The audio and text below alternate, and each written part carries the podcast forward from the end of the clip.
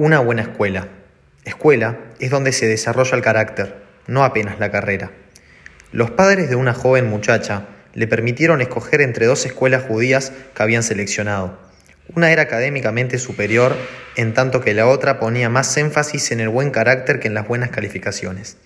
Ella decidió consultar su elección al Rebe.